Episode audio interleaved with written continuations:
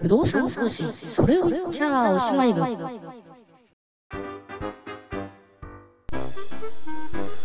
このプログラムは約30年弱不動産投資に関わってきた私が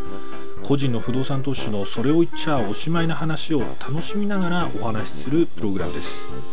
本やセミナーでは教えてくれない不動産投資の中身についてワンルームマンションから J リートクラウドファンディングあるいはマーケットや法律税金その他の Tips やノウハウまで幅広く皆さんにお伝えしたいと思います。えー、喋りは素人なんですけれどもなんとか頑張っていきますのでお付き合いのほどよろしくお願いいたします。不動産投資それを言っちゃおしまい部でございます。こんにちは。えっ、とね、えー、ここしばらくねまあ借地借家法っていうねものに、えー、会話をね会話が突っ込んじゃったもんですからえーと、同じテーマでまあ続くなーって感じで 続いてるんですけどあのー、私ですね、まあ、今ね、えっと、不動産投資ファンドのファンドマネージャーとか、えっと、不動産クラウドファンディングのね、事業の責任者とかをやっているんで、えっと、いわゆる賃貸借の現場っていうとこから、えーま、ちょっと離れ、まあ、賃貸借の現場ってのは何かっていうと、実際にね、テナントさんとかね、入居者さんのとこにね、あのーまあ、いろんな契約だとかねあのいろんなやり取りだとかねそういうやってたっていう現場からは、まあ、ちょっと離れて久しいっていうかね、えー、っと現場からちょっとお金回りの方にこう行ってるっていう感じなんでもうあれですよねそういった意味じゃテナント募集とかやってテナントさんとね、まあ、いろんなことやりますよね。あの条件の折衝から始まって契約締結があり、えー、特にねオフィスビルなんかとかね店舗なんかだとねそのテナントさんのね工事の中身ねあの入居工事ですよねいわゆるね詰めたりまああるいは逆にその入る時じゃなくて出てく時解約予告を受け取って、えー、まあいろいろね敷金とかの生産だとか、えー、今度はね出てく時はねあの現状回復工事っていうねまあ賃貸住宅の場合はねまあ、クリーニングとかでね収まる場合もありますけれどもその時にね あのテナント出てくる人ってねなるべくこう支出を抑えたいもんですからこんな工事する必要あんのかとかね。今はねあんまりないですけどね。あのそのとその現場をね現場本当にやってた時っていうのはあの本当にバブルがはじけて要するにバブル崩壊のねもうまあね日本のね経済全体がねダダダダってもう弱くなって弱くなっていくっつうかね弱くなってるレベルじゃないですよね。もう不景気真っ只中なところでやりましたんでね。まあ不景気もね 経済が弱くなってんのも現在進行形じゃないかっていう話はありますけどね。まあまあでもあのそのレベル感が、まあ、非常に厳しい時だったんでまああの今借地借家法なんてねほとんど今はもう意識することなく日々を過ごしてるんですけどあの昔のことをね結構思い出しますね。なんだこの法律はっていうねっていうのともうその当時っていうのはねそのねこの法律はねあの隠語親からタナコを救うためだって言いましたけどこっちからすればもうタナコってのはねもうろくでもないっちゅうかね 何でもやり放題だなっていう感じでしたよねでまあねそういう部分に加えてまあそれはこっちからすればねふざけんなっていう話もたくさんあったんですけどまあでも逆の上から見ればねあの田中さんの方もね田中さんの方でね必死だったっていうかね、えー、いろんな話をねちょっと思い出しましたね。えーあのね景気悪くてねあのその事務所で、ね、解約したいなんつってね。で解約したいはいいんだけど、ね、そのテナントのね社長さんからねでねいきなり電話がかってきてねこれあれやなあの6ヶ月前予告って言うけどその6ヶ月間の賃料払えない場合どうすんじゃとかっていう連絡がねあのですねあの要するにえっと賃貸借契約をねあの解約解除するには6ヶ月前にね通あの通知しなきゃダメですよっていうのがね、まあ、一般的に入ってるんですよね契約の中にね。でお前すぐ出たいんだけどお前6ヶ月間賃料払わなきゃいけないのか。いや契約だから払わなきゃいけないですよねって話なんですけど払えない場合どうすんだとかって言われていやいや払えないって言われてもあの契約に変えたので払ってもらわなきゃ困るんですけどねって言ったらね激高し始めたんですね。激高し始めてなんだその言い草はとかっていうことを言って結局ねそのその社長何が言いたかったかっていうとあの、預けてる敷金から相殺できないのかっていうことを聞きたかったらしいんですけど、あの、だったらそういうふうに聞きゃいいのに、払えない時どうすんだって言われたから、それは払ってくださいとしか言えないですけどね。あの、っていうね、ところは、まあでもね、やっぱりもうご自身がね、もう会社畳まなきゃいけないっていう状態だったんでしょうね、今考えるとですね。ね、あの、あれですよね、応接のね、テーブル買い取れとかね。ん なもう、これはいい家具なんだっていうね、あの、見る人が見れば、いいテーブルだから買い取ってくれねえかとかね。最後のあげあがきですよね、だからね、結局ね。会社潰れる前に現金化できるものはね、なんとか現金化して債権者に返せないかっていうね、あの、まあ、考えてみればねそれはそれは悲しいことですよね。あの今まではね使ってた事務所引き払うってこと自体。もちろんねハッピーなね退去ってのもあるんですけどもっといいビル行きますとかね。あの人手が足りなくてあ人手が足りなくてもあのあ違う違う人が増えて、えーと、もう狭くなったから出てくとかね。そういうハッピーな体験もあるんですけれどもまああれですね。バブル崩壊の時はね、えー、そういう話じゃなかったですよね。みんなね事務所の人たちねあの電話かかってきたらみんな逃げてましたよね。あの 電話かかってきたら必ずね退去かね 賃料値下げのね連絡だっていうね 電話かかってきたらねあのそういう時代もありましてねまあまあ懐かしいなっていうことですけどね。でそんなことをねこう思い出しながら借地借家法のね話をしてるんですけどえとにかく日本はですねあのもう田中は強いです。で、ね、昔までは続きますけどねあのでバブルがはじけてねそのもう日本の会社がね軒並み特に日本の不動産会社がね軒並みダメになってきた時に、えー、ハゲタカファンドがねいわゆる通称ハゲタカファンドですよね。えっ、ー、と外資の外国資本のね、えー機関投資家さんが日本の不動産狙って、えー、やってきてね。私もまあその渦の中に巻き込まれていくんですけれども。で、えー、まあそのねハゲタカファンドさんに、えー、オフィスビルとかね売却してその後のね管理を引き受けてくれなんつってね、えー、プロパティマネジメントなんて。ね まあね、外人さんが使う言葉ですから、全部横文字になるのはね、しょうがないんですけど、プロパティマネジメントを引き受けてくれってね、言われてね、えっ、と、会社中、はっていうね、会社中、クエスチョンマークがね、至るところにね、なんすかそれっていうね、時代だったんですけどね。あの、私はね、それを受けることになりまして。まあでもね、あの、全然違いましたよね。やっぱ商売のやり方がね。あの、ちょっと話、あ、もうこれ完全にあれだな、もう昔話始めると、話がもう横にそれるな。まあいいか、それるぞ。それていきますが、あのね、今ね、皆さん当たり前に、あの、利回りとかって言葉使いますよね。まあ当たり前ですよね。不動産投資だとか。えっと、ね、不動産投資だからね、投資の世界ってあのね、利回りっていうね、ね、あの、ね、赤ちゃんがねあの生まれて初めて話した言葉が「ママでしたパパでした」みたいなねあのママだパパだっていう争いをするかのごとくね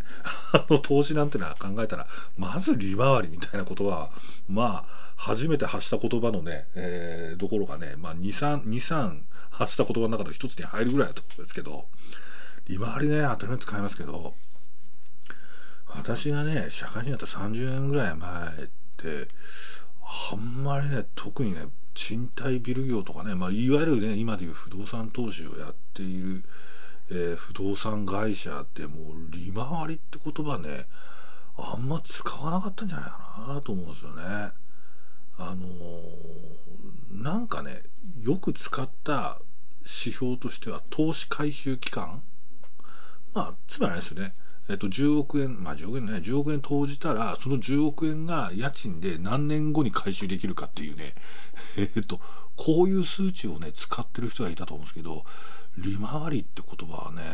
多分使ってなかった。まあもちろん、俺は使ってたぞ、わしは使ってたぞいっていうね、あの、70歳、80歳の恩師がいらっしゃったら申し訳ございませんなんですが、えっ、と、使ってなかったように思いますね。で、やっぱそれはね、やっぱバブル、高度経済成長のね、バブルの時のね、やっぱり土地がね、どんどんね、上がっていくと。不動産がどんどん上がっていくっていうことですから、まあ、世間一般的にも不動産ってあのいわゆるねあの横に使っちゃうとインカムゲインとキャピタルゲインってあるんですけどあのバブル崩壊以前っていうのはもう不動産ってのは完全にキャピタルゲイン。もう売却益をこう取っていくもの。まああれですよね。株とかね と同じですよね、まあ、株もね配当あるんでインカムゲインあるっちゃあるんですけれどもねまああとね利回り利回りランキングとかね株もあるんでうんまあそうじゃないですけどでも本当に利回りって感覚はなかったように思いますよね。でそれが はっきり言ってバブルが崩壊してうわーってダメになってでダメになった時これ日本人の悪い癖で日本人ってあの逆張りができないですからもうダメだと思うと、えっと、全員がダメだと思い込むんでもうこうなったらもう日本の不動産なんかはダメなんだってこうなってくんですよね。でそこにこう目をつけたのがハゲタカさんたちでね で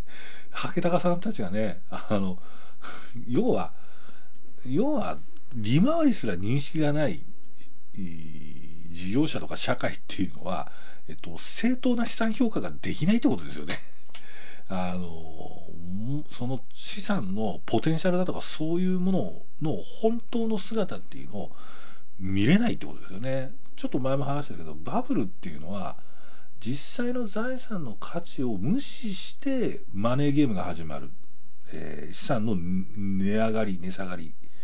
値動きが始まるこれがバブルだと僕は思ってるんでまさにそうなんですよね。バブル崩壊前の日本人っていうのは不動産こと不動産に関しては不動産の実態の価値を測るという考え方あの測るという方法論以前に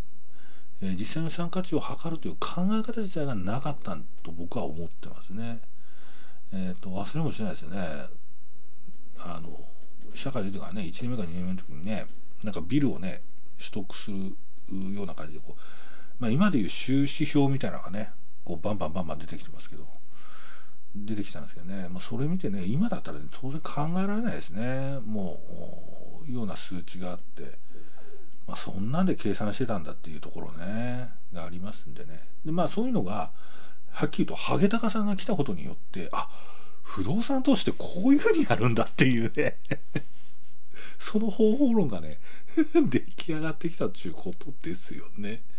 まあねこのね不動産の資産をねちゃんと測るっていう意味ではまあ、未だに僕は問題あるなと思ってるのはあれですね。銀行の融資ですよね。あの銀行がね不動産担保にとって融資取るってことはその当然ね不動産のね担保価値っていうのをまあやっぱ校内でねちゃんと評価をするんですけどね、えー、まあ、もちろん今例外もちろんありますし全部は全部そうじゃない。まあ変わってる部分ももちろんあるんですけども。まあ相変わらずね路線化主義っていうね あの